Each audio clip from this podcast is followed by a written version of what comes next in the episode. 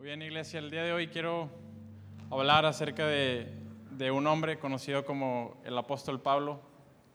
Y para que estemos todos en el mismo canal, eh, vamos a dar un poco de contexto acerca de, de, su vida para que en unos momentos cuando leamos lo que él escribió en la Biblia nos haga un poco más de, de sentido lo que él nos habla.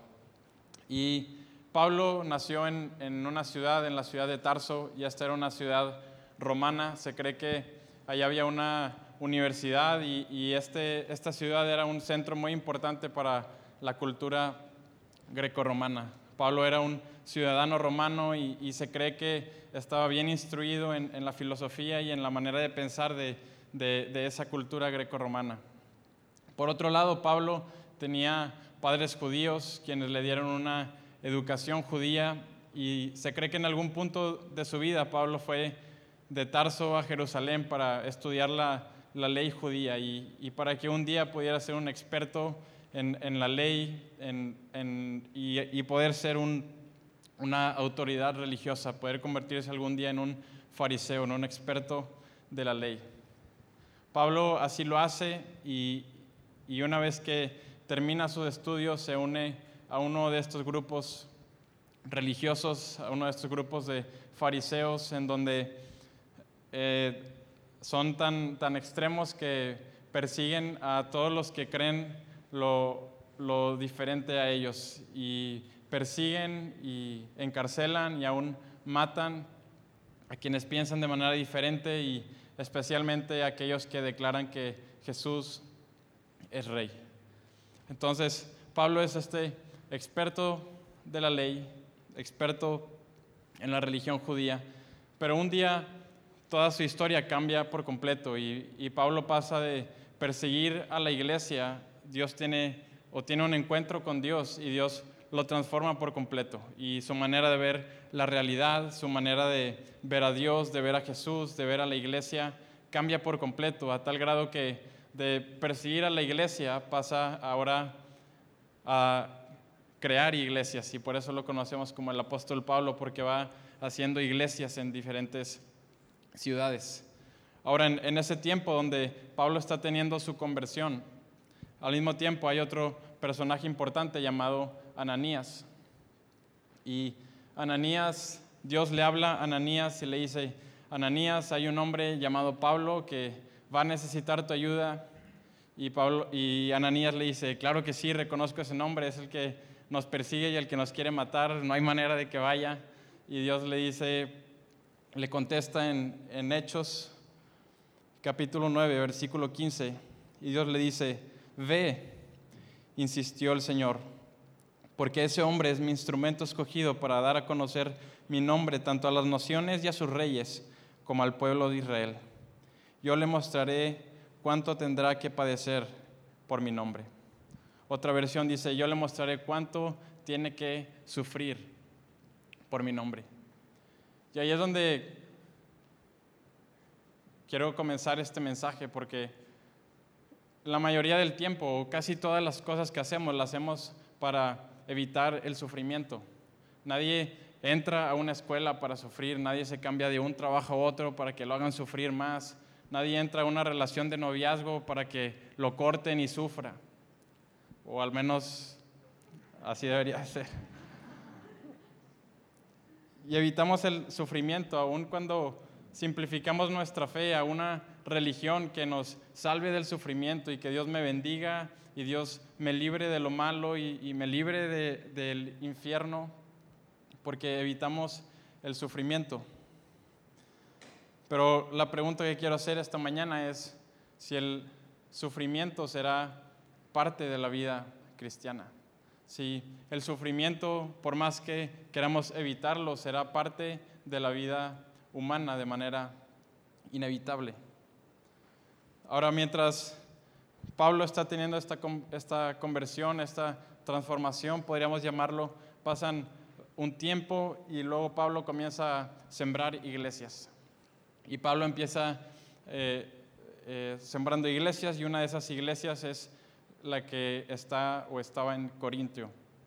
Y Corintio era una ciudad eh, muy especial porque por su posición en las rutas comerciales. Corintio era una ciudad de mucho dinero, donde había mucha influencia y las personas iban ahí para poder tener dinero, para poder tener fama, para poder hacer su fortuna. Me lo imagino como la ciudad de Los Ángeles, donde la gente va porque quiere ser actor, quiere ser artista, quiere ser reconocido, o la gente que va a Las Vegas porque ahí están los espectáculos y los shows, y ahí está el dinero, y ahí están las oportunidades.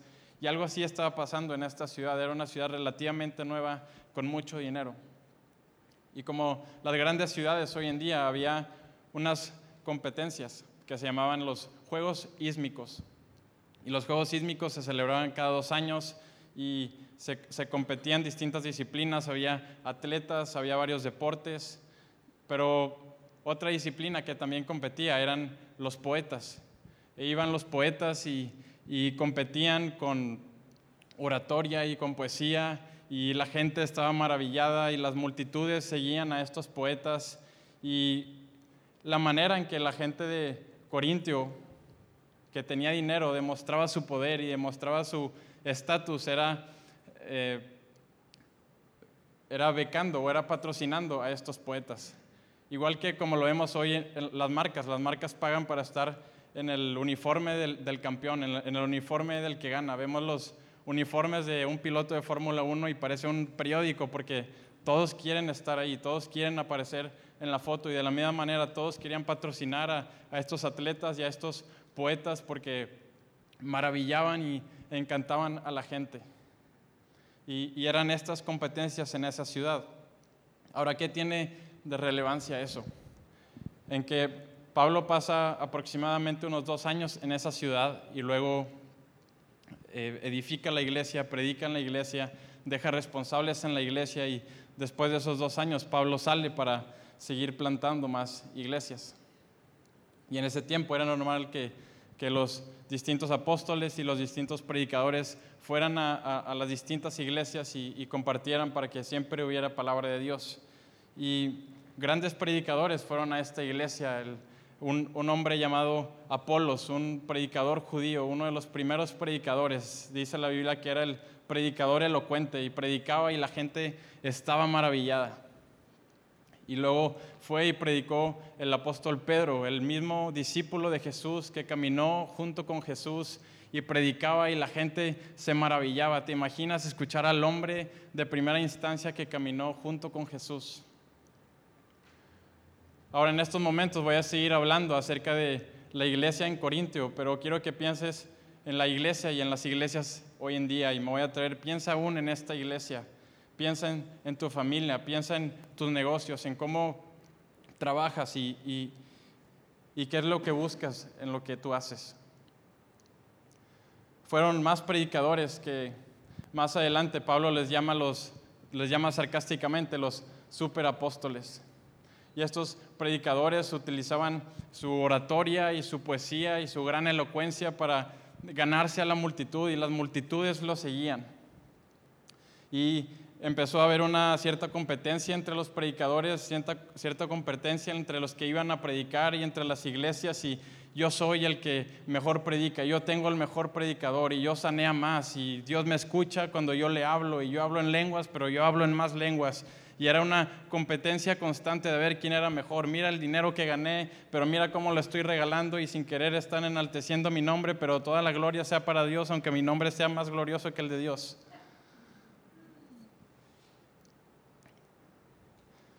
Y lo que estaba pasando es que esta cultura de competencia externa estaba inundando también a los predicadores, y no solo a los predicadores, sino también a la iglesia, porque la iglesia era er, eso, como esos patrocinadores, decían, ese es mi muchacho, ese es mi predicador, yo tengo al caballo ganador. Eh, me da estatus, me da orgullo estar con, el que más milagros hace, con el que más eh, mover tiene de parte de Dios. Y, y, y todo solamente era lo externo, lo externo y lo externo, lo que se ve. La pregunta es, si este tipo de actitudes nos ayudan a crear un mundo nuevo o si solamente perpetúan lo que ya tenemos y perpetúa la avaricia y el egocentrismo y el poner falsas máscaras para engañar y mentir a los demás. Pablo no cae en este juego y a Pablo le queda bien en claro lo que él hacía. Y Pablo se da cuenta de que esto está sucediendo en la iglesia. Todo se está convirtiendo en estatus, en quién gana más dinero entre los predicadores, quién, quién lo patrocina, quién es el ganador. Y Pablo les dice en 2 Corintios 11, del versículo 3 al 6, les dice, pero tengo miedo de que les pase lo mismo que a Eva, que fue engañada por la astuta serpiente. También ustedes pueden ser engañados y dejar de pensar con sinceridad y pureza acerca de Cristo. Y es que ustedes aceptan con gusto a todo el que viene y les habla de un Jesús distinto del que nosotros le hemos anunciado. Aceptan un espíritu diferente del Espíritu Santo que recibieron y un mensaje distinto del que aceptaron. Pero yo no soy menos importante que los que vinieron después y que se creen unos superapóstoles. Aunque yo no hablo tan bien como ellos, sé tanto o más que ellos y lo he demostrado una y otra vez. Pablo no se corrompió por el juego, no, no se involucró en esa competencia vana y sin ningún tipo de sentido. No se dejó apantallar por lo superficial. Y Pablo continúa y les dice en 11, versículo 7 y 8, esta era una región de gran dinero. Algunos dirían, es un gran lugar para hacer un negocio, es un gran lugar para plantar una, una iglesia, porque somos llamados a predicarle a los millonarios y... No, papá, el Evangelio es para todos.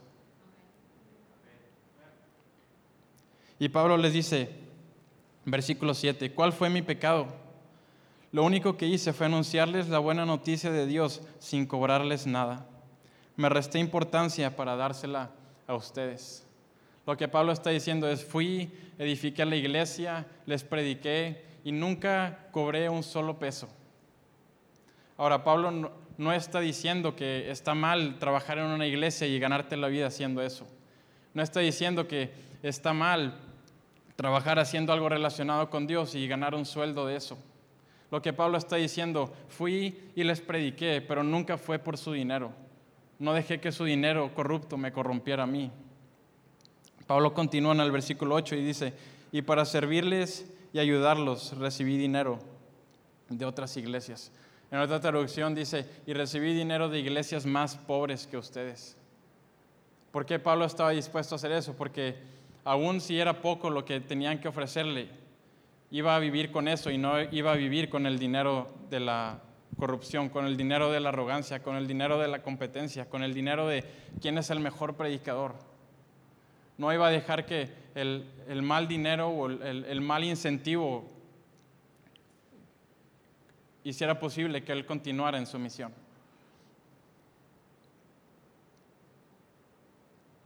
Y mientras preparaba este mensaje estos días, el día de ayer, pensaba en, nuestra política mexicana. Pensaba en, en los altos puestos, en las elecciones, en la corrupción, en los moches, en las influencias, en los que trabajamos y tenemos negocios o somos empleados, en los negocios turbios, en las negociaciones ocultas. ¿Cómo es posible que Pablo en medio de esto, en medio de la gloriosa civilización grecorromana en todo su esplendor, con todo su dinero, no cayó en esa trampa? En la historia de Pablo hay unos años donde no tenemos con exactitud mucha información de qué fue lo que hizo. Desde que él fue transformado, desde que él fue convertido, hasta que él hizo su primer viaje misionero. Hay un espacio de unos 12 años donde los historiadores no, encuentran una gran hazaña que Pablo haya hecho, no encuentran un, triunfo, algo, algo que resaltar, para, y, por eso no, no se sabe qué hizo Pablo en ese tiempo, en esos 12 años. Pero Pablo lo clarifica en los siguientes versículos y una vez que se hacen cuentas, queda un poco más claro ¿Por qué no hay grandes logros en esa época en la vida de Pablo? Pablo se encontraba en, medio de este presumir, en este compito por lo superficial. Y Pablo les dice, y los voy a leer porque es mucho para que esté en la pantalla, así que lo voy a leer un poco rápido.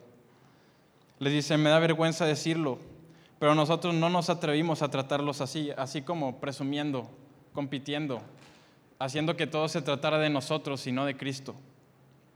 Pero ya que otros se atreven a presumir, yo también lo voy a hacer, aunque sea una locura. Si ellos son hebreos, yo también lo soy. Son israelitas, yo también. Son de la familia de Abraham, yo también. Son servidores de Cristo, yo lo soy más todavía, aunque sea una locura decirlo.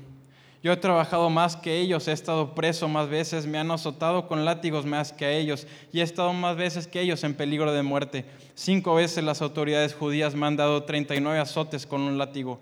Tres veces las autoridades romanas me han golpeado con varas. Una vez me tiraron piedras. En tres ocasiones se hundió el barco en que yo viajaba. Una vez pasé noche y día en alta mar hasta que me rescataron. He viajado mucho, he cruzado ríos arriesgando mi vida. He estado a punto de ser asaltado, me he visto en peligro entre la gente de mi pueblo y entre los extranjeros, en la ciudad y en el campo, en el mar y entre falsos hermanos de la iglesia. He trabajado mucho y he tenido dificultades. Muchas noches las he pasado sin dormir. He sufrido hambre y sed y por falta de ropa he pasado frío. Por si esto fuera poco, nunca dejo de preocuparme por todas las iglesias.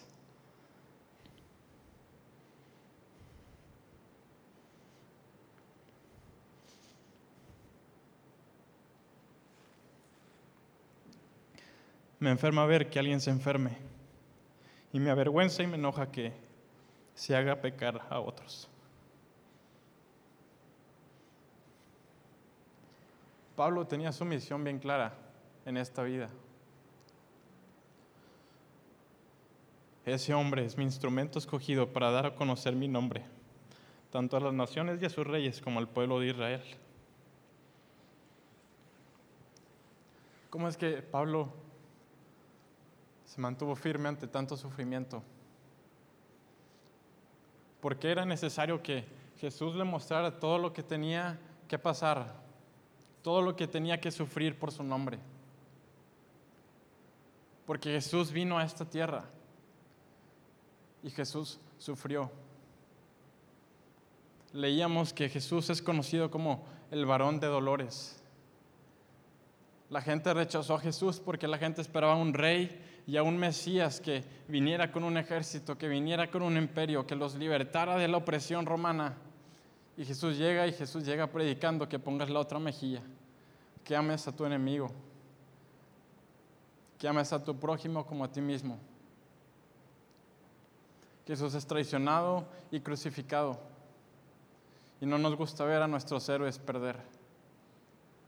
Y Jesús perdió y lo perdió todo. Perdió todo el dinero, perdió toda la fama, perdió todo el estatus.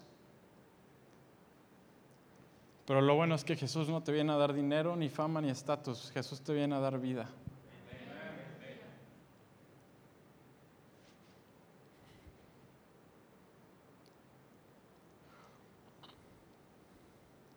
Pablo no se corrompió porque a Pablo le había costado todo.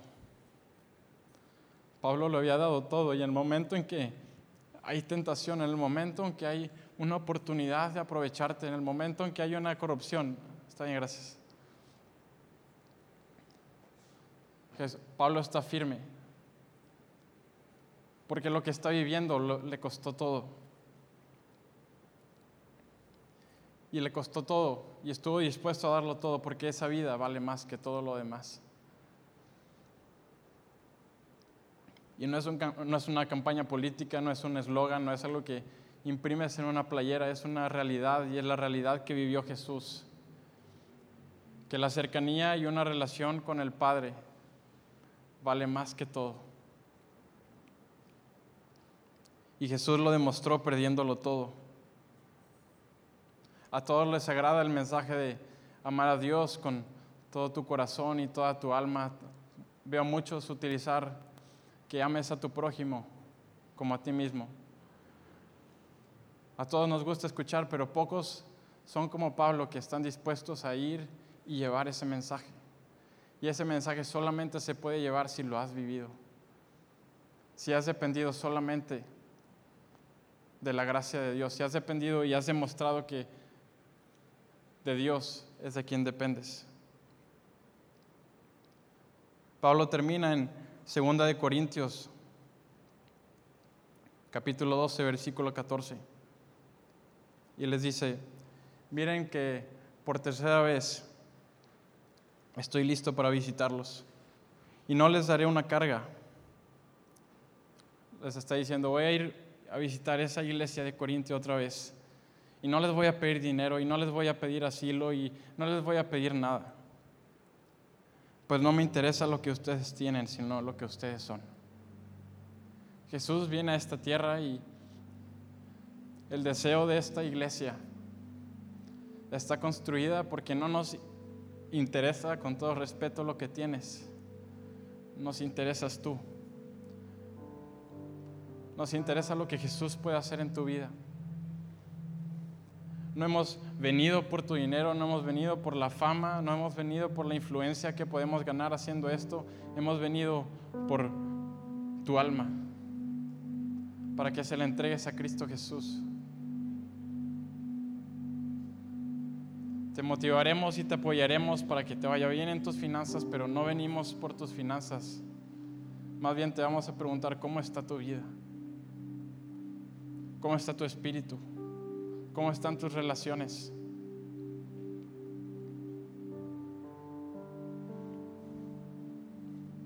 Y quizás algún día, no necesariamente trabajando en una iglesia o en un ministerio, haciendo lo que cada uno de nosotros hace, podamos reflejar una misión tan clara y podamos ser dignos portadores de compartir el nombre nuestro Señor Cristo Jesús.